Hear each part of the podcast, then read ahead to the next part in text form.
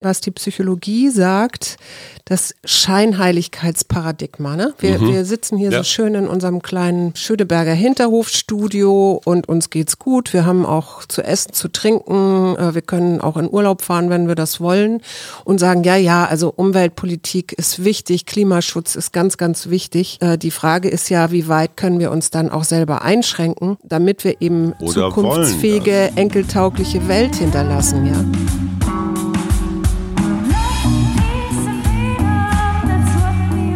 Wir. Arbeit, Leben, Liebe. Der Mutmach-Podcast der Berliner Morgenpost. Hallo und herzlich willkommen. Hier sind wieder wir, der Mutmach-Podcast mit Hajo und Suse Schumacher. Hallo. Und heute melden wir uns aus dem kleinen Wahlstudio. oder sollte man sagen, aus der Politikkammer oder ich gestehe, es war meine Idee. Manchmal hat meine Frau Ideen, die sich durchsetzen, diesmal meine. Ich muss als gelernter Politikwissenschaftler mal ganz kurz meiner Begeisterung Ausdruck verleihen. An diesem Sonntag sind 60 Millionen Menschen in diesem Lande mehr oder weniger wahlberechtigt. Mhm. Und diese Demokratiemaschine schafft es, 60 Millionen zum Teil ja äh, sehr individuelle, grenzwertige, auf jeden Fall verschiedene Typen, das bis 18.30 Uhr in sechs, sieben bunte Balken zu übersetzen. Mhm. Also diese 60 Millionen Irren und daraus dann quasi die Grundlage zu schaffen, auf der dann in wahrscheinlich langwierigen Koalitionsverhandlungen aber sich eine neue Regierung bildet. Ja friedfertig, ohne Blutvergießen, relativ konsensual. Wir haben gerade diese Woche mit unserem Kleinen für seine erste Geschichtsleistungskursklausur das Thema die Anfänge der Demokratie im alten Griechenland nochmal besprochen. Das ist ungefähr 2500 Jahre her. Mhm. Und es ist in mehreren hunderttausend Jahren Menschheitsgeschichte ein absolutes Faszinosum, dass es uns gelingt, zu solchen Mehrheitsentscheidungen, die allgemein akzeptiert sind, zu kommen. Ich finde ja. das ein, un, ein, ein Wunder, mhm. wirklich ein Wunder. Mhm. Deswegen diese Sendung. Denkst du denn tatsächlich, dass die Wahlbeteiligung hoch sein wird diesmal? Die war letztes Mal bei 75 Prozent. Das ist absolut gesehen, wenn man das mit einigen Bundesländerwahlen vergleicht, wo sie zum Teil unter 40 Prozent sind, ja. sind 75 Prozent gut. Ja. Bedeutet aber auch, drei Viertel von 60 heißt 15 Millionen nehmen ihr demokratisches Recht zu wählen nicht in Anspruch. Mhm. Und das finde ich ehrlich gesagt ein bisschen arm. Ja. Weil es gibt keinen idealen Kandidaten oder keine ideale Kandidatin. Das, ja, das haben wir nun alle gesehen. Das stimmt. Es gibt ja auch, äh, ist ja auch immer die Frage, wie wählt man eigentlich? Ne? Ist man ein ähm, Parteigenosse, sage ich mal? Gut, dann ist es einfach. Dann ist es einfach. Ist man ein Wechselwähler, dann wählt man vielleicht eher strategisch. Ja. Oder ist, äh, Gigerenzer sagt ja auch, es gibt auch Sozialwähler. Mhm. So mitfühlende Wähler? Mit, ja, äh, und ich finde das dieses Mal nicht so einfach, muss ich Und dann kannst du noch splitten zwischen Erst- und Zweitstimme. Also Klar. du kannst auf deinen Wahlkreis gucken, und guck wer da mal, ich hab, Chancen. Ich habe ja. tatsächlich jetzt nochmal, ich habe ja schon gewählt, aber ich habe jetzt tatsächlich nochmal den Wahlomaten befragt mhm. und es kam nicht das raus, was ich gewählt habe. Bei mir auch nicht. Aber das liegt. Ja. Was, was kam bei dir raus? Oh Gott, jetzt habe ich diese Partei wieder vergessen, die gibt es erst seit 2017. So eine Irgendwie eine kleine Partei, die aber sehr demokratisch ist auf jeden Fall. Ah ja, okay, bei mir kam der Südschleswiger Wählerbund Ach, nee. raus, SSW, ja. den ich gar nicht wählen kann hier. Nee, den kann man ähm, nur Das ist ja so eine dänisch, dänisch-schleswig-holsteinische Splitterpartei. Ja. Aber nochmal ganz kurz, das, was die Politiker und Politikerinnen jeden Tag machen. Also Kompromisse finden. Ja, mhm. was weiß ich. Der eine will jetzt ganz viel Klimawandel, der andere sagt, Gott, ist das unsozial, der dritte sagt dieses, der vierte sagt jenes. Du musst also in einem permanenten runden Tisch irgendwie alle Interessen so unter einen Hut kriegen. Und es gibt keine optimale Lösung. Jede nee. Lösung ist nur ein bisschen mehr oder weniger suboptimal. Ja. Genau diesen Prozess machen die Wählenden natürlich auch durch. Klar. Mit ihrer Wahlstimme. Es gibt keine ideale Wahlstimme. Es sind auch immer Risiken dabei. Ja, wählst du grün zum Beispiel, weißt du nicht, ob du vielleicht Jamaika kriegst oder eine rote Ampel. Mhm. Also genauso FDP, weißt du auch nicht, was du kriegst. Nee. Deswegen ist für mich im Moment die wirklich, also ich sage das jetzt nicht als Wahlberatung, aber ich glaube, die ganz entscheidende Frage ist, wer wird Kanzler? So, und nach den Umfragen sind nur die beiden, ich sag mal, Klassiker von Union Laschet und SPD Scholz im Rennen. Und ich glaube, ganz simpel, der Kanzler macht's. Der entscheidet über, ja, über Richtung, über Stimmung, auch über Koalitionen. Und deswegen ist das für mich, für mich persönlich, für dich, ja. die alles überwölbende Prio 1 Entscheidung. Mhm. Wer wird Kanzler? Alles, was da drunter ist, ist auch wichtig. Das heißt, ich würde vielleicht gerne die Tierschutzpartei wählen, nachdem. Das glaube ich dir nicht. Nein, stimmt auch nicht. Nachdem Andreas Ulrich äh, dafür so eindringlich. Martin hieß er. Mhm, also Herr Ulrich so eindringlich dafür geworben hat. Damit würde ich aber womöglich meinen Kanzlerfavoriten schwächen, weil ich mhm. dem meine Stimme nicht gebe. Mhm. Ja, ich kann das komplett nachvollziehen. Also ich bin ja permanent, nee, permanent stimmt nicht, aber ich habe äh, immer mal wieder strategisch gedacht und mhm. dann habe ich wieder, was sagt mein Herz gedacht. Ja, ja klar. Und da, da gibt es einfach Unterschiede. Also ja. Ja, aber wenn Franziska Giffey als vielleicht künftige Berliner Bürgermeisterin über irgendwelche Sozialprogramme entscheidet, dann hat sie auch ein Herz, aber sie hat auch eine Kasse und sie hat auch Koalitionspartner. Ja, die ist mir fast ein bisschen zu konservativ, gerade mit ihrem, Frau Giffey. was sie da so erzählt. Aber egal, ich wollte eigentlich auf was anderes hinaus jetzt. Und zwar habe ich mich wirklich gefragt, also ich, du weißt, ich habe mich sehr, sehr schwer getan mit diesem Thema. Ich dachte, um Gottes Willen, ich, ich habe ja von vielen Dingen ein bisschen Ahnung, aber also ich fühlte mich so ertappt. Ich habe irgendwo einen Artikel gelesen, da ging das so, typische Szene am Frühstückstisch. Er greift zur Zeitung, liest die Nachrichten Teil. Sie richtet derweil den Kindern das Pausenbrot. Und wenn er dann über das Tagesgeschehen diskutieren will, winkt sie meistens ab. Mhm. Ich meine, ich lese dann, ich lese ja auch Zeitung, aber äh, meinst du, dass das eine Mann-Frau-Geschichte ist? Also es ist tatsächlich so, das ist auch erforscht, dass Männer mehr Interesse haben an Politik mhm. als Frauen. Und ich habe mich tatsächlich gefragt, woran liegt denn das? Ähm, und ein, eine Sache also das, ich meine, das hat sich letztendlich ja auch in unserer Community, unserer Steady-Community wiedergespiegelt, dass wir mehr Zuschriften von männlichen Mitgliedern hatten als weiblichen. Ganz kurz zur Erklärung. Wir haben aufgerufen, unsere Steady-Mitglieder, wenn ihr irgendwelche Fragen habt, die wir hier in diesem monothematischen Freitagspodcast zur Bundestagswahl verhandeln, besprechen, analysieren sollen, her damit. Ja. Und wie war das Verhältnis von Männern zu Frauen so in etwa? Na, ich würde sagen, zwei Drittel zu ein Drittel oder so. Ne? Mhm. Also ich meine, Frauen engagieren sich auch, so ist es ja nicht. Ne? Die engagieren sich bloß ehrenamtlich vielleicht mehr für Naturschutz oder Elternbeirat oder sowas. Ja, aber Entschuldigung, in Berlin haben wir zwei Spitzenkandidatinnen, die es aller Wahrscheinlichkeit nach unter sich ausmachen. Mhm. Frau Franzis, Jarasch? Ja, Frau Jarasch von den Grünen und Frau Giffey von der SPD. Mhm. Also ist nicht so, dass das jetzt nur noch ein Männerbusiness ist. Ja, aber es gibt also wie gesagt, auch dazu richtig von der Leibniz-Gemeinschaft richtig ähm, durchgeführte Befragungen zum mhm. politischen Interesse der Deutschen. Und im Jahre 2014 zum Beispiel zeigten 16,4 Prozent der befragten Männer überhaupt kein oder wenig Interesse. Bei den mhm. Frauen waren es schon 25,7 Prozent. Mhm. Und starkes oder sehr starkes Interesse war bei Männern mit 48,9 Prozent, bei den Frauen aber nur mit 27,1 Prozent. Das ist deutlich. Das finde ich auch. Man nimmt an, oder das ist so eine Idee, äh, dass ein wichtiger Grund die soziale und kulturelle Prägung ist. Mhm. Das heißt, Frauen werden politikferner sozialisiert. Mhm. Sie werden in der Kindheit seltener mit Politik konfrontiert als jung. Mhm ist jetzt eine, ja, ja, ja, eine Idee. Kannst du jetzt doof finden oder nicht, aber und glaub, es, äh, es hängt vermutlich auch damit zusammen, dass Frauen in politikferneren Berufen sind als Männer, weniger verdienen, denn je höher das Gehalt, desto stärker das politische Interesse, stärker in Haushaltspflichten eingebunden, umso politikfremder. Aber zum Beispiel ein Thema wie Mindestlohn und ich meine, Olaf Scholz erzählt das nicht erst seitdem er Kanzlerkandidat ist, sondern er erzählt mhm. das schon ganz lange, dass er einen Mindestlohn von 12 Euro für angemessen hält. Ja. Armin Laschet sagt ganz klar, ach du Scheiße, das bedeutet für kleine Unternehmer eine größere finanzielle Belastung durch Lohnkosten mhm. und deswegen ist er dagegen. Mhm. Ich finde, gerade für Menschen, die im Mindestlohnsektor unterwegs sind, macht es einen Unterschied, ob man 10 oder 12 Euro die Stunde kriegt. Das stimmt, ja. So, also das ist schon auch eine sehr, sehr konkrete Entscheidung. Die, da, da muss Wenn ich auch gar nicht überhaupt wissen. zur Wahl dann gehst. Ne? naja, klar, aber das wäre Frage. doch ein Grund zur Wahl zu gehen.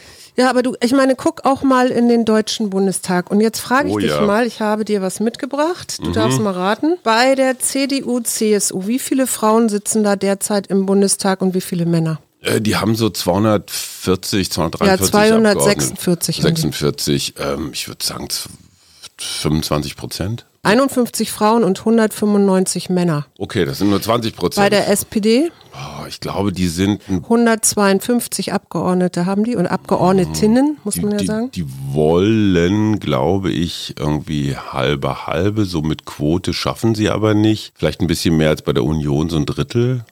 Ja, auf jeden Fall mehr. Also 67 Frauen und 85 Männer. Das ist eigentlich ganz, ist schon ganz okay. Besser.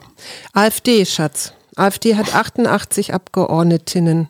Ich kenne nur Frau von Storch und Frau Seidel. Ähm, das sind schon mal zwei, ja. Ja, und viel mehr sind es wahrscheinlich auch gar nicht, oder? 9 Zehn? zu 79. Ah, okay. Das hatte man auch erwartet. FDP, mhm. 80 Abgeordnetinnen. Ich glaube, da sind es auch nicht so viele. Nee, 19 zu 61. Boah, ich finde übrigens Frau Strack-Zimmermann echt super. Die Linke? Die Linke, ich glaube, die sind so halbe halbe, oder? Die sind. Die sind so, haben sogar mehr Frauen als Ach, Männer. Cool. Ja. Also 69 insgesamt, davon 37 Frauen und 32 Männer. Und jetzt kommen die Grünen. Ähm, wahrscheinlich so ein Backlash. Ich kann mich erinnern, irgendwie ist es da so ein bisschen rückläufig. Die waren mal mehr, so knapp die Hälfte sind Frauen.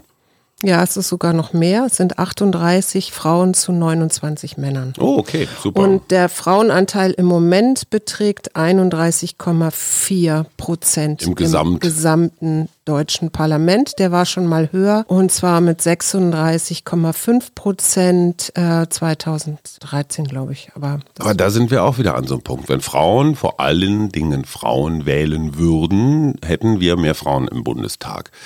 Die, die alte Geschichte, hätten die Frauen in den USA alle Hillary Clinton gewählt, naja, dann wäre Donald Trump naja, nicht Präsident naja, geworden. also die Gründe für die Unterrepräsentation sagen, sagt Frau Professorin Höcker, mhm. Politikwissenschaftlerin, liegt in der politischen Kultur, die sei in Deutschland immer noch männlich geprägt.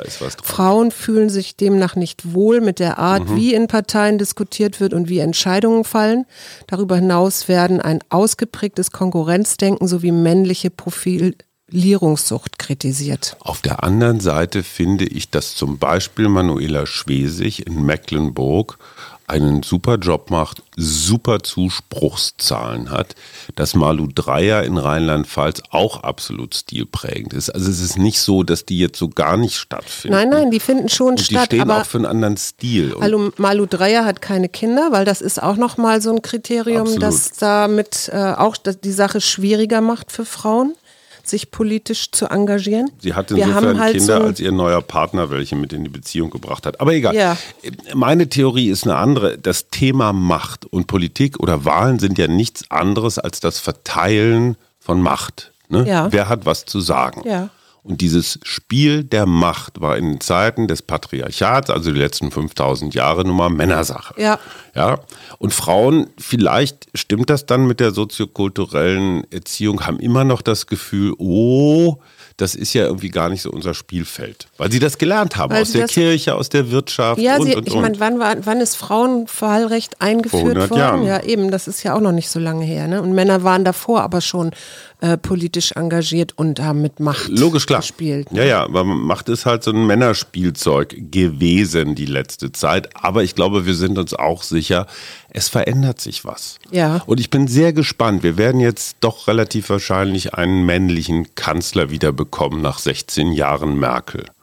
Und ja. wir werden uns alle dann relativ bald die Frage stellen, merken wir eine Stilveränderung? Gibt es einen männlichen Stil, egal ob das jetzt der Laschet-Stil oder der Scholz-Stil ist? Und diese Frage wird verhandelt werden. Mhm. Ich meine, hey, wir werden das auch hier in Berlin erleben. Wir werden ja hoffentlich auch die Grünen irgendwie mit in der Koalition haben. Das dachten wir schon ein paar Mal. Äh, und dann müssen wir ja sowieso, dann haben wir Annalena als äh, Vizekanzlerin womöglich. Außenministerin.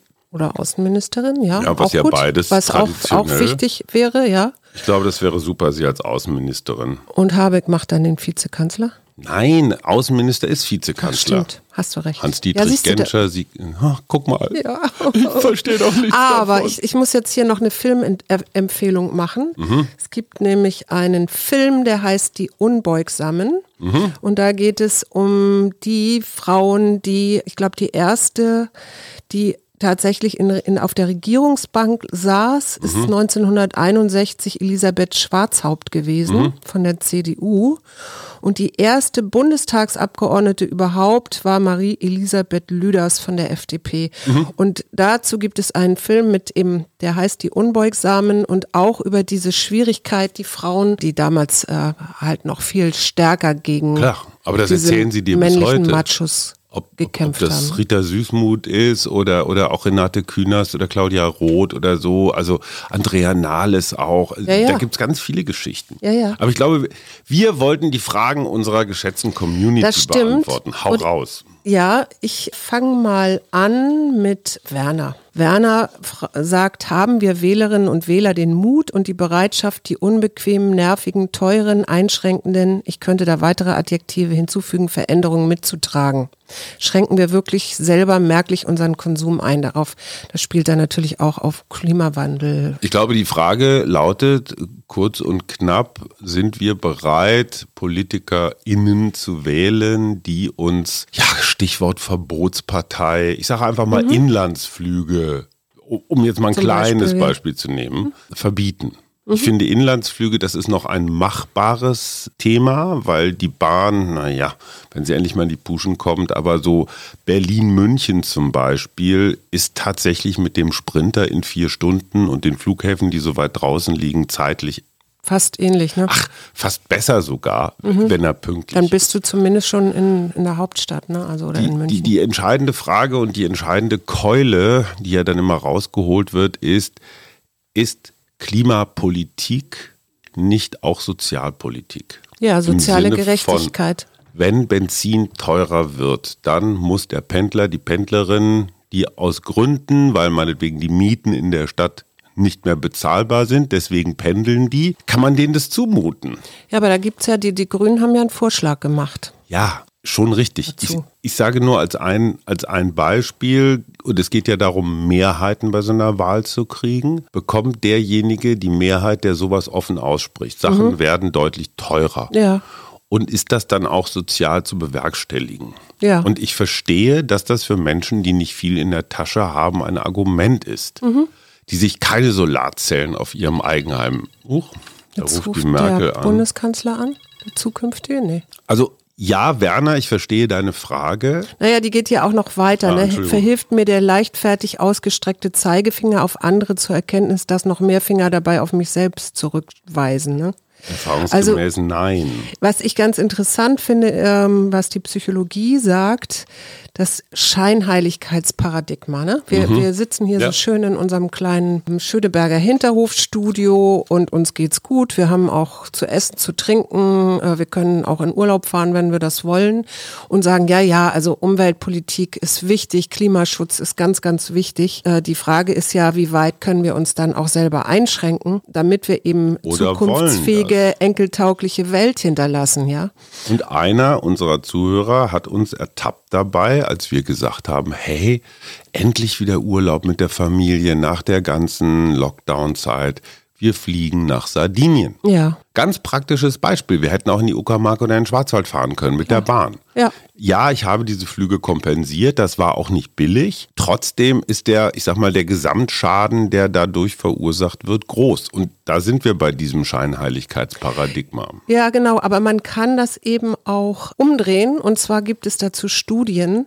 Da hat man Studierenden, die selber rauchten, die sollten Videodreh machen. Und zwar mhm. äh, sollten sie da erzählen, warum Rauchen gefährlich ist. Und das mhm. sollten sie machen für Schüler oder so, ne? damit mhm. Schüler irgendwie Jüngere. auch. Und allein die Konfrontation mit der eigenen Scheinheiligkeit stärkt die öffentlich geäußerte Absicht, mit dem Rauchen aufzuhören. Mhm. Also mit der eigenen Fehlerhaftigkeit konfrontiert zu werden, mhm. führt auch dazu, womöglich Teil der Lösung zu werden, sprich mich, mich stärker auch zu hinterfragen, inwieweit mhm. tue ich was für den Umweltschutz. Das fand ich jetzt in dieser Form schon mal ganz beruhigend, ja. Und ich werde ja auch nachher, das ist zwar kein Umweltschutz, aber ich gehe zum zur Demo nachher. Ja, ist auch so. Treffen sich dann die Klimascheinheiligen. Weiß ich nicht. Ich wollte jetzt was Provozierendes sagen. Ich weiß. Nächste Frage. Nächste Frage von Jochen. Der hat eigentlich zwei Sachen. Da, dem geht es um zwei Themen, die ihn umtreiben, nämlich die Meinungsmanipulation. Mhm. Wie schaffen wir es, gezielte Meinungsmanipulation zu reduzieren und mhm. wie kann man die Menschen, die traditionellen Medien, Regierungen und sonstlichen staatlichen Institu Institutionen nicht mehr wohl aber dem Internet trauen, in ihrer Blase erreichen und gar in die etablierte Informationsgesellschaft zurückholen? Tja, das ist eine sehr gute und auch sehr große Frage, zu der ich mich schon häufiger geäußert habe. Zerschlagt Facebook. Erster, ja, ja ganz einfach. Da ist eine Meinungsmacht, auch eine Daten- und damit Manipulationsmacht entstanden. Siehe Cambridge Analytica bei der ersten Trump-Wahl. Ja. Und, und, und. Es gehört in öffentliche Hand, diese Daten- und Manipulationsmacht. Eine Möglichkeit wäre zum Beispiel, dass die Regeln, die für Presse gelten, ne, also mhm. Gegendarstellung, also diese ganzen pressenrechtliche Sachen, dass die auch für Facebook und Google gelten. Finde ich auch wichtig, ja. Ja, schwierig zu etablieren. Du hast in Australien gesehen, da hat Facebook einfach mal ein paar Zeitungen komplett ausgesperrt für ein paar Wochen. Das mhm. bedeutet für die klassischen Medien, dass sie nicht mehr stattfinden, mhm. auf jeden Fall nicht mehr in so weitem Maße. Auch ARD, ZDF, Süddeutsche, mhm. Bild, wer auch immer, sind auf soziale Medien inzwischen angewiesen als Verbreitungskanäle. Ja. Ja, also das ist praktisch so, eine Met so ein Metamediensystem, was oben drauf sitzt. Und das ist in der Tat ein Problem. Und ich finde das Demokratie theoretisch schon lange ein Problem. Mhm. Ja. In dem Moment, wo mich eine anonyme Stimme anruft und sagt, Herr Schumacher, Sie sind Parlamentarier, Sie wollen morgen für eine Google-Steuer stimmen, wir haben hier zufälligerweise Ihre Suchanfragen der letzten 20 Jahre und die sind schon ein bisschen bizarr.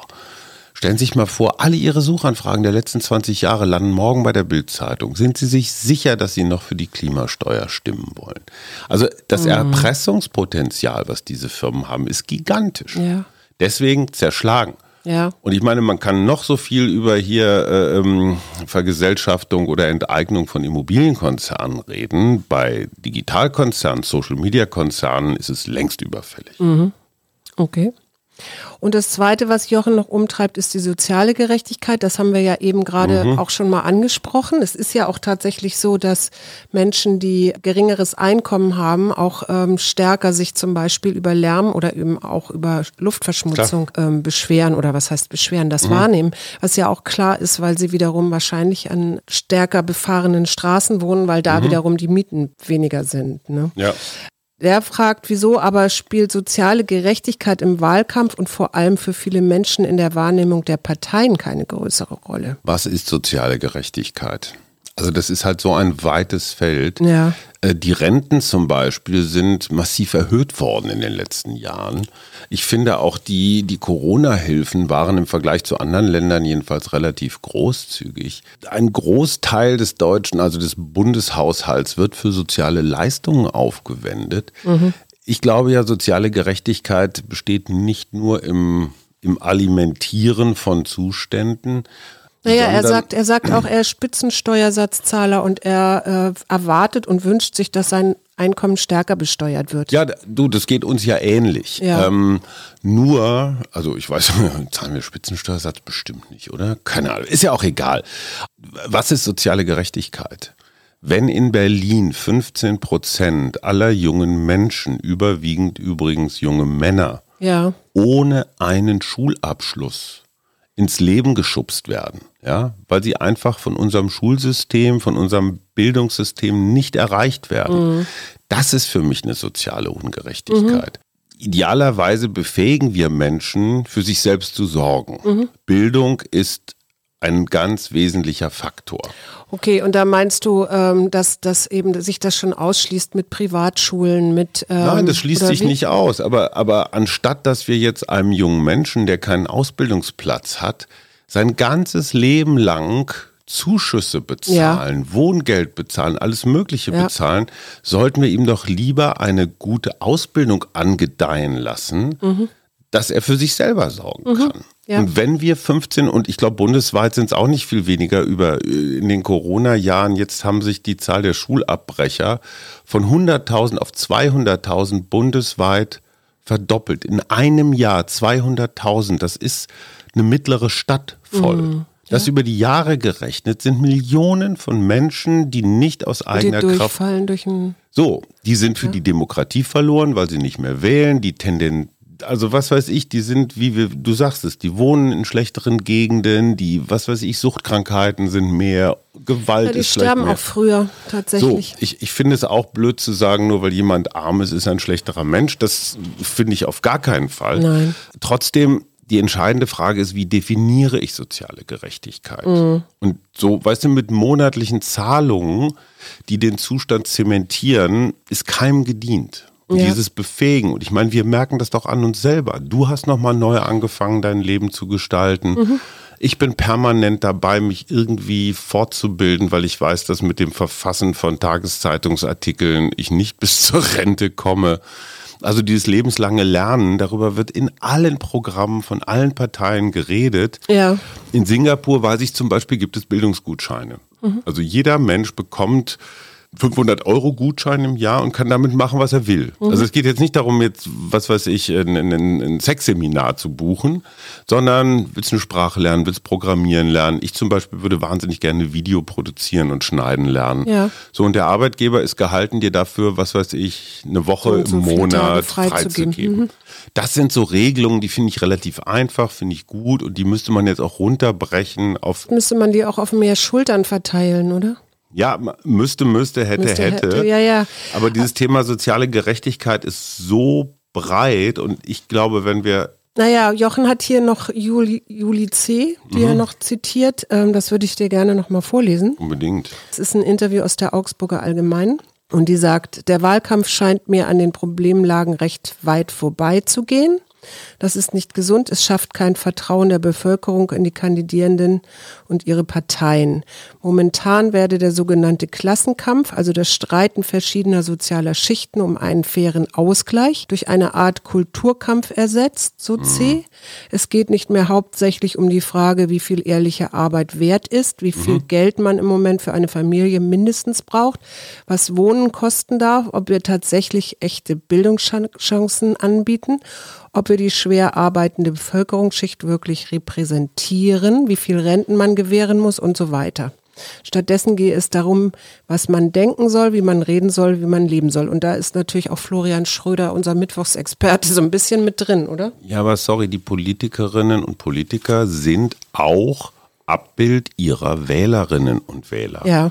Ja, das heißt, wenn wir Wähler, wenn wir 60 Millionen Wahlberechtigten von unseren Politikern, von unseren Abgeordnetinnen und Abgeordneten massiv fordern würden, wofür stehst du, mach dieses, mach jenes, wie häufig, und diese Frage stelle ich uns beiden, mhm. haben wir mit unserem Bundestagsabgeordneten in den letzten vier Jahren irgendeinen Austausch gehabt? Ich glaube gar keinen, oder? Siehst du? Mhm. So, das sind aber unsere, deswegen heißt es repräsentative Demokratie. Das sind unsere Repräsentanten im Bundestag. Mhm. Haben wir denen irgendeine Petition geschickt? Wisst, kennen wir eigentlich alle Kandidaten, die hier für Tempelhof Schöneberg in den Bundestag ziehen? Okay, mit Renate Künast und Kevin Kühnert haben wir hier natürlich gutes, bekanntes Personal. Mhm. Aber wie vielen Leuten ist es einfach scheißegal, ja. was da passiert? Demokratie ist eine Mitmachveranstaltung. ja, wollte ich gerade sagen. Und wir mhm. müssen diese, unsere Repräsentanten eben auch fordern und fördern. Mhm. Ich glaube, es nützt überhaupt nichts zu sagen, äh, die da oben alle in einen Sack und draufhauen. Das ist nicht die Lösung, sondern vielleicht eine Stunde Facebook weniger in der Woche und dafür einfach nur mal gucken, was mhm. wird hier gerade in meinem Kiez eigentlich, was geht hier eigentlich vor ja. politisch? Ich habe jetzt hier was von Katrin, die auch schreibt, dass ihr großer Sohn ja das erste Mal bei der U18-Wahl mitmachen durfte. Mhm. Und äh, du weißt ja, dass da zwei Bundesländer, äh, nämlich Sachsen und Thüringen, in, bei diesen jungen Wählern, mhm. ähm, da hat die AfD, AfD sehr gut abgeschnitten. Mhm. Ja. Ich habe das jetzt nicht psychologisch nachvollzogen, aber beeinflusst da, beeinflussen da die Eltern die Wahl der Kinder? Also ich kenne einige Untersuchungen, weil es geht immer darum, um die Frage, die ich auch sehr wichtig finde, was beeinflusst eine Wahlentscheidung? Ja. Sind das die Plakate? Sind das die Triels? Ist das Social Media? Äh, sind das irgendwelche Briefe, die sie dir im letzten Moment schicken? Bei uns auf dem Briefkasten stapelten sich merkwürdige Zuschriften. Stimmt. Die Antwort ist alles. Also es fließt alles so ein bisschen ein und es gibt zwei ganz wichtige ähm, ich sag mal, nicht Manipulationsbeeinflussungsfaktoren. Das eine ist tatsächlich das Elternhaus. Mhm. Wenn du von klein auf hörst, diese scheiß Linken oder, oder diese scheiß Rechten oder was weiß ich, dann macht das was mit dir als Kind. Es prägt ja. dich. Manchmal ja. funktioniert das auch andersrum. Genau, du, Prägung hätte ich jetzt auch gesagt. Dass du dann als Heranwachsender genau das Gegenteil von dem machst, was deine Eltern machen. Zweiter Punkt, und der ist auch nicht zu unterschätzen, deine Peer Group. Mhm. Also, deine Kumpels im Sportverein, Arbeitskollegen natürlich oder Schulklassen in diesem oder Ausbildungsstätten, ne? was auch immer dich so dieses klassische Kantinengespräch, Pausengespräch, so der Laschet ist aber ein Idiot oder die blöde Grüne oder der doofe Scholz. Ja. Das macht viel aus. Dritten Faktor gibt's noch, den finde ich auch ganz interessant, so ein bisschen dieses Mainstreamige. Es gibt diesen Bandwagon-Effekt. Das heißt, Wähler möchten gerne hinterher zu den Siegern gehören. Mhm. Also zu denen, die so mit dem Autokorso durch die Straßen fahren. Mhm. Bisschen wie beim Fußball. Ja. Ne, und deswegen hören manche Menschen auch, ich würde es ein bisschen opportunistisch nennen, hören so rum, so was wählen denn die Anführer? Oder bin ich auch dabei? Weißt du, was ich äh, gedacht habe? Ich habe in einer großen Berliner Tageszeitung äh, jetzt, äh, ich glaube, heute Morgen gelesen, dass ja die CDU jetzt aufholt. Da habe ich gedacht, ah, okay, bringt das die Wähler, die im Moment Moment noch. Auch spannend. Auch nochmal mit an die Wahlurnen, so dass wir dann wirklich ein Kopf-an-Kopf-Rennen haben am Ende zwischen SPD und ähm, eine, un, eine ungelöste Frage, inwieweit beeinflussen Umfrageergebnisse Wahlentscheidungen? Genau. Also ich glaube, die Wahl würde völlig anders ausgehen, wenn wir keine Umfragen hätten. Mhm. Dieses Kopf-an-Kopf-Rennen, klar, aber du weißt jetzt nicht, wer profitiert davon. Also nee. gibt es, ich sag mal, klassische Unionswähler, die sagen, boah, ich finde den Laschet jetzt echt keine Gruselig, riesengroße Leuchte, aber bevor die Kommunisten das Land genau. übernehmen, ja, das ist ja rot, sowieso rot, so eine grün, ewige Angst, oder? Rote Socken, ja, aber das sind so die ganz alten archaischen Sachen. Das Hattest ist, du in Amerika gab's das auch? Ja klar, seit Adenauers mhm. Zeiten. Und mhm. auf der anderen Seite äh, mobilisiert das dann natürlich vielleicht auch äh, Sozialdemokraten, die in den letzten Jahren nicht gewählt haben. Mhm. Na, es sind viele, viele SPD-Anhänger sind einfach einfach so in die Nichtwählerschaft abgetaucht und jetzt haben die so zum ersten Mal den Eindruck so, oh, jetzt kannst wieder klappen. Mein Club kann es wieder erwarten und ich meine, die Scholz-Geschichte ist ja toll, es ist so eine Aufstiegsgeschichte mhm. und da dann, ne, Stichwort Bandwagon-Effekt, möchtest du als Traditionssozi, möchtest du vielleicht jetzt auch zu den Siegern gehören? Ja und am Montag in deinem Kegelclub sagen können, ja, ich habe ja. auch den Scholz gewählt. Ich hab's endlich habe ich sie abgewählt. Das die heißt, Schwarzen oder so. Das heißt, du weißt jetzt nicht genau, was diese Zuspitzung, dieses Kopf-an-Kopf-Rennen am Ende tatsächlich bewirkt. Ja. Das kann für beide Seiten positiv sein. Auch wie gesagt, für die beiden Kleinparteien, Gelb und Grün. Ne? Eine mhm. Stimme für Lindner kann eine Stimme sein, die Laschet fehlt und Scholz zugutekommt. Mhm, ja. Spannend, super. Ich finde es also, toll. Zum ersten Mal wieder eine richtige Wahl ja. und nicht die Frage, wer verliert gegen Merkel. Katrin, ich komme gleich wieder zu deinen Fragen noch, aber ich, da wollte ich nämlich fragen, du hast ja zu einem Wahlwettspiel Ach, bei Scheiße, Twitter ja. aufgerufen. Das war ein Fehler. Als ich vorhin guckte, waren es schon 916 Antworten. Mhm. Hast du da so eine Tendenz feststellen können? Also ich meine, ja, dir werden wahrscheinlich auch nur Menschen folgen, also die in deine... Meiner, in meiner Blase gewinnt, ich habe das jetzt noch nicht ausgewertet, aber also es gibt die Spaßwähler, die sagen so Annalena Baerbock 98,7 Prozent. Ja, okay, die gibt es ja immer. Äh, finde ich lustig, die wollen nicht gewinnen, die wollen einfach nur was kundtun. Ja. Ich hatte schon den Eindruck, dass es eine pro Scholz, pro SPD-Neigung gibt. Mhm. Also also Nun sind das auch wahrscheinlich Follower, die. Nee, ich hatte na? eher den Eindruck, die gucken sich einfach die letzten Umfragen an. Ah, ja. Und das ist immer so 25, 22, ne, so SPD-Union. Und so in dem Bereich mhm. bewegte sich das. Das heißt, die wollen ja auch eher siegen dann. Da geht es jetzt gar nicht so darum. Ja, die, die wollen sich auch zeigen. Natürlich werden da bestimmt auch Einige nochmal haben den Eindruck, so wenn ich jetzt hier äh, sehr für eine Partei ähm, mich ins Zeug lege, dann beeinflusst das vielleicht nochmal Menschen. Das ist ja zum Beispiel das, wozu die Parteien wirklich jetzt auch in den letzten 48 Stunden nochmal aufrufen. Ne? Mhm. Ne? Also die FDP-Wahlkampfzentrale brüllt bis zum Schluss. Nochmal jeden bei euch im Haus, klingelt nochmal überall und, äh, äh und dreht noch Leute um. Ja, also Katrin fragt, ähm, die Idee einer Modernisierung finde ich spannend. Mhm. Was können Alternativen sein? Modernisierung des demokratischen Systems. Zum Beispiel, ja. Und äh, ich habe nämlich irgendwo auch gelesen, dass es jetzt schon wieder mehr Abgeordnete ja. geben wird. Und eigentlich sollte man den Bundestag doch ein bisschen verschlanken, ja. oder? Wir waren mal bei so um die 500. Und jetzt sind wir bei 800 oder so. Nee, wir ne? sind bei 700 und aufgrund des Wahlergebnisses Überhangmandate, Ausgleichsmandate und so weiter. Also es kann das sein. Das versteht auch immer kein Mensch, oder? Dass die neuen Abgeordneten und Innen in Containern sitzen, weil es nicht genügend Büros gibt. Mhm. Das ist ein echtes Problem. Es gab den Versuch, das Wahlrecht dahingehend zu reformieren, um diese, dieses permanente Wachsen zu bremsen oder zu verhindern. Ja. Wer war dagegen? Die Union.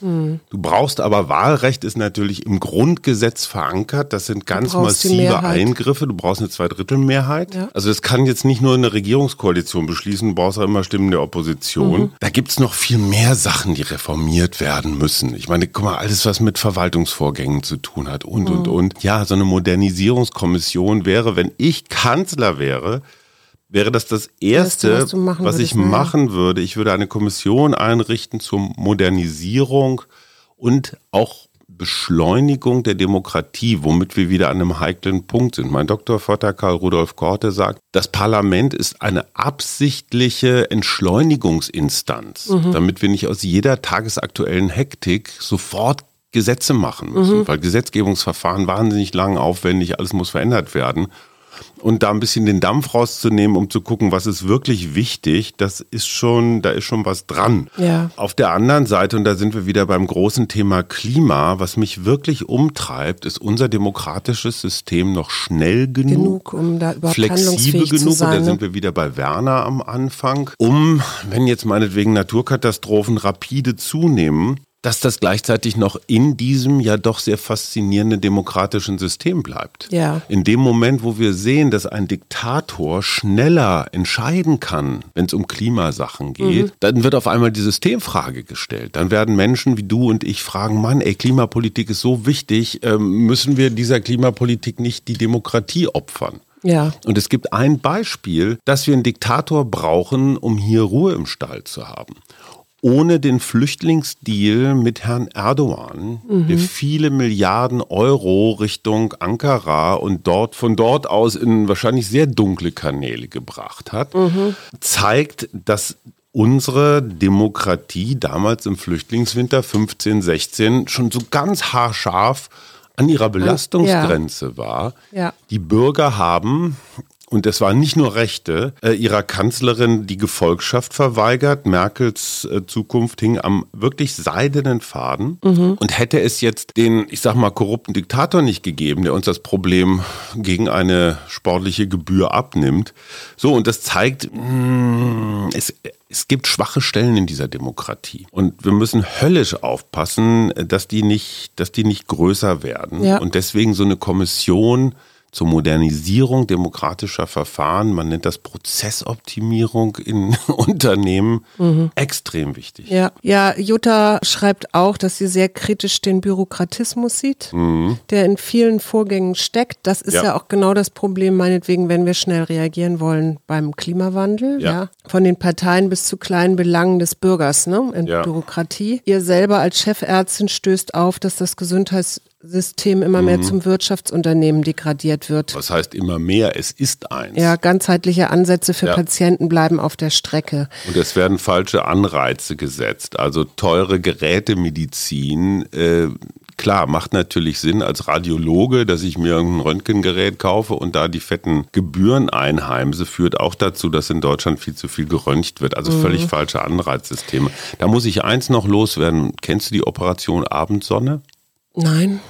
So nennt, so nennt man ein über alle Parteien hin verbreitetes, eine Unsitte sondergleichen, dass man in den letzten Wochen und Monaten vor der Bundestagswahl, also vor dem absehbaren Ende einer Regierung, ja. noch irgendwelche Wegbegleiter, Freunde, Helfer Ach so, ja, und das so hatten weiter. Wir ja mit Frau Klöckner neulich schon. Frau Klöckner, aber auch Annegret Kramp-Karrenbauer. Aber ja. wie gesagt, das machen Sozialdemokraten genauso ja. wie die Unionisten. Ich finde das ein wirklich verheerendes Signal in die Bevölkerung, weil ich es auch. erschüttert die Glaubwürdigkeit dieses politischen Systems. Und die versuchen sich natürlich immer rauszureden, ja, das war natürlich alles hier völlig berechtigt und juristisch auch alles richtig. Das mag ja sogar sein. Trotzdem Ah, es tut dem ganzen System nicht gut, dieser Unsinn. Und äh, die Betroffenen wissen es auch. Ich habe von Andreas, äh, der spricht die, das konkrete Thema Steuern an, mhm. das ihm im Wahlkampf definitiv zu wenig vorkommt. Mhm. Und er sagt, mein Eindruck ist, bei kaum einem Thema wird besonders im Wahlkampf so polarisiert wie bei den Steuern. Zum Beispiel, wenn von einer politischen Seite mit Steuererhöhungen automatisch eine Schwächung der Wirtschaft suggeriert wird. Ja, das ist halt so Friedrich Merz Wirtschaftsdenken. Der wünscht sich da mal eine differenziertere Diskussion zu diesem Thema. Finde ich richtig. Nur wir müssen eines bedenken. Wahlkampf ist das eine. Ja. Koalitionsverhandlungen sind das andere. Das heißt, die Programme, mit denen eine Partei in die Wahl reingeht, diese Programme werden in den Koalitionsverhandlungen geschreddert. Mhm. Niemand kriegt 100 Prozent seiner Ziele durch. Da sind wir wieder bei dem Thema Kompromiss. Und das ist auch normal. Ich würde das jetzt auch gar nicht weiter problematisieren, ja, und am Ende wird es dann so kommen, Christian Lindner, wenn er in der Koalition ist, sagt keine Steuererhöhung, mhm. auf gar keinen Fall, oder die Schuldenbremse muss auf jeden Fall eingehalten werden, wofür es, wie ich finde, durchaus auch gute Gründe gibt. Das mhm. ist ja nicht nur schlecht. Und dann passiert halt das, was wir kennen, so nach der Langmesser, Kuhhandel, Bazar, dann wird, was weiß ich, hier eine Agrarhilfe gegen da ein Kindergeld getauscht und da eine Schuldenbremse gegen irgendeine Investitionsgeschichte. Das ist Demokratie, das ist im Maschinenraum, das ist nicht immer alles elegant, aber es wird halt ausgehandelt. Ja. Ne? Früher haben wir uns die Knarren an den Kopf gehalten oder die Knüppel über, über den Schädel gezogen. Jetzt haben wir es in einer relativ zivilisierten Art und Weise. Kann man besser machen. Und ja, Andreas, du hast recht, das mit den Steuern wird sowieso total intransparent und unfair behandelt. Es wäre ja auch schon mal gut, wenn man irgendwie 100 oder 200 Milliarden Euro deutschen Geldes, das in irgendwelchen Steuerparadiesen versteckt ist, wenn man das zurückholen würde. Es würde auch schon helfen, wenn man Google, Facebook und Konsorten ordentlich besteuern würde. Also da ist noch was zu holen, ohne dass wir dem kleinen Mann in die Tasche greifen. Mhm. Dann habe ich noch Wolfgang. Hast du ähm, nicht noch eine Frau? Nein, das habe ich doch gesagt. Okay, das war alles. Okay, das, also ja, Wolfgang, die komm. Frauen hatte ich und äh, Wolfgang ist so ein bisschen, also sehr, sehr, sehr lang, was er alles schreibt, aber ich fand so ganz interessant, in Staaten wie Deutschland, der hat mehr unsere Fragen auch, wir hatten ja auch mhm. Fragen und selber ähm, beantwortet. In Staaten wie Deutschland kommt dies, achso, vielleicht muss ich einmal kurz die Frage vorlesen. Wie handlungsfähig ist unser parlamentarisches System mhm. bei drängenden Herausforderungen mhm. wie dem Klimawandel? Mhm. Er äh, schreibt dann, was, wo, wo, woran hängt's und was wären dann Gegenmaßnahmen, ne? also wie die Reduzierung Reduzierung von Verbrennung fossiler Energieträger oder die Begrenzung des Bevölkerungswachstums mhm. oder der ökologische Fußabdruck und so weiter und schreibt dann, in Staaten wie Deutschland kommt dies einer revolutionär, einem revolutionären Lebensstilveränderung gleich und ist auf demokratischen Wege nur zu erreichen durch einen Quantensprung von Einsicht und Mitgefühl in der Breite der Gesamtwahlbevölkerung. Ja, das und im gesamten politischen, militärischen und wirtschaftlichen Apparat bricht aber als Alternative auch prinzipiell nur eine Ökodiktatur als Erziehungsdiktatur an, die denkbar wäre. Ich also, habe jetzt die Frage nicht genau verstanden, aber ich finde den Hinweis richtig und interessant. Nur, was kann ein deutsches Parlament zum Thema Überbevölkerung machen? Also ja. ich glaube, wir sollten uns 80 Millionen Menschlein, wir sind ein Prozent der Weltbevölkerung, sollten wir auch nicht maßlos überschätzen. Ich möchte da nur einen Hinweis geben, was mich auch in meinem Politikstudium wirklich brutal ernüchtert hat. Große Reformen oder Veränderungen kommen fast immer nur in Begleitung von Krisen. Mhm. Also Atomausstieg, nachdem die Atomlaufzeit verlängert worden ist, ist wann passiert? Tschernobyl. Nee, Fukushima. Fukushima. Fukushima, Fukushima bam, da flog ja, das stimmt. so, da hatten wir alle Schiss, dass auf einmal im Laxashimi äh, irgendwie Strahlung drin ist und zack kamst du raus aus der Atomkraft. Das entspricht jetzt nicht wirklich einer strategischen, gerade Energiepolitik braucht langfristige, schlaue strategische Planung, mhm. ja und so Ad-Hoc-Entscheidungen. Schröders Agenda ist entstanden, als Deutschland Anfang der Nullerjahre als Europas kranker Mann mit tierischer Arbeitslosigkeit und explodierenden Sozialausgaben und so weiter. Ja. Schröder hat die Agenda 2010 nicht erfunden, weil er Deutschland reformieren wollte, sondern weil ihm der Kittel brannte. Ja. 9-11, ja, Sicherheits Verschärfungen, also in, in der Innenpolitik. Otto Schilly war damals Innenminister, Otto Katalog 1, Otto Katalog 2, so hießen die damals, Otto Schilly. Ähm, diese Gesetze wären nie durchgegangen, wenn es diesen 9-11-Schock nicht mhm. gegeben hätte. Das heißt, die Politik ist kein Kreativlabor, wo die Zukunft geplant wird, wo Nein. der Fortschritt gemacht wird. Politik ist ein Reparaturbetrieb, der nachläuft, der immer erst, wenn es klappert, äh, guckt, wo ist was zu schrauben. Mhm. Das ist nicht schön und das wird gerade mit diesem Klimathema nochmal brutal auf die Probe gestellt. Ja, Tobias Fuchs sagt übrigens vom Deutschen Wetterdienst, mhm. wir müssen sofort umsteuern und zwar einerseits Klimaschutz, aber eben auch die Anpassung. Ne? Ja, ja, klar. Hand, das muss Hand in Hand gehen. Ja, ja, klar, Deiche höher und, und so. Genau, ne? ja, ja, ja, solche Sachen. Genau. Das kostet. Ja, das natürlich. So, und dann sind wir wieder beim Steuerthema und dann sagt die FDP keine Steuererhöhung. Ja. Mhm. Jetzt zum Schluss noch ein kurzer Blick in die Sterne. Es gibt ja immer diese schönen Orakeltiere, die normalerweise Fußball-Weltmeisterschaften vorhersagen. Krakenpaule. Genau, und diesmal hat es eine Astrologin gemacht, die sagt, der Mond befindet sich am 26. September in den Zwillingen. Mhm. Das zeigt eine vielseitige, bewegliche Stimmung in der Bevölkerung und so werden wohl viele Menschen im Land bis zuletzt noch schwanken, was sie wählen sollen. Mhm. Und die sagt, Offenheit für neue Ideen sei besonders in Verbindung mit Themen wie Verkehr, Handel und Wissenschaft wichtig. Also sie sagt, eine Drei-Parteien-Regierung aufgrund der Stellung von Sonne, Mars und den anderen wichtigen Planeten sei realistisch und eine rot-grüne Koalition mit einer dritten Partei wahrscheinlich. Gut, da hätte man auf dem Wege des Nachdenkens auch drauf Während die Hundedame Lucy aus Karlsruhe äh, derweil immer noch auf die CDU setzt, äh, die hat nämlich das Leckerli-Orakel-Video. okay, das ist ungefähr genauso hilfreich wie alle anderen Prognosen auch. Jetzt mal Hand aufs Herz. Schatz, was glaubst du? Erstmal Scholz oder Laschet, wer liegt vorn? Ich glaube tatsächlich, Scholz liegt vorn. Mhm. Ich finde, der, also das, was ich so mitbekommen habe, der ist ja es gibt äh, Leute, die sagen ihm äh, Phrasen nach oder Worthüllen oder so. Aber Kann man Frau Merkel der hat im Moment so diese, diese Ruhe und das staatsmännische Auftreten, von dem ich glaube, dass er da am überzeugendsten ist. Also insofern glaube ich schon eher, dass Scholz das Rennen macht. Ich kann, gut, das hat natürlich auch was mit unserer Blase zu tun, Klar. aber ich finde beim besten Willen keinen Menschen, auch in eher konservativeren Kreisen, der auch mit mit, mit dem leisesten Funken von Hoffnung oder Begeisterung sagt, der Armin ist ein guter Typ.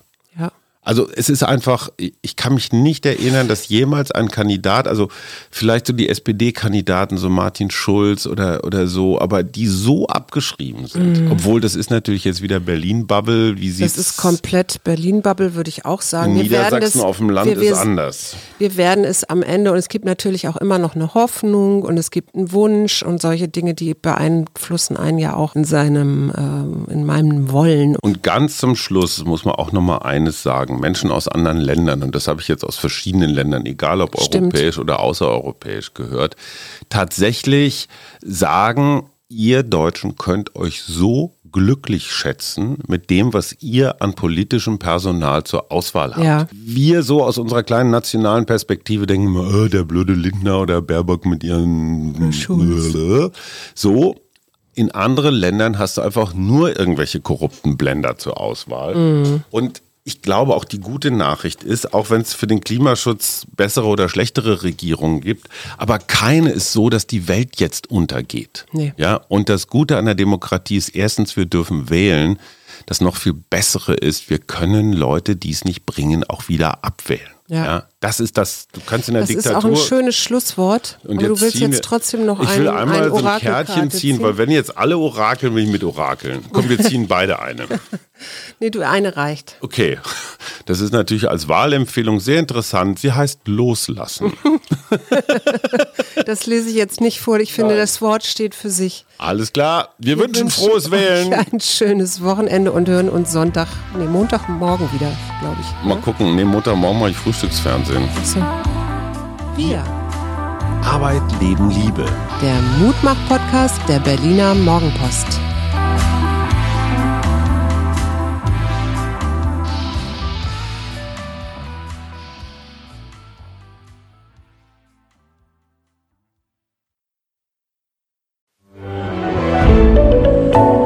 Podcast von Funke.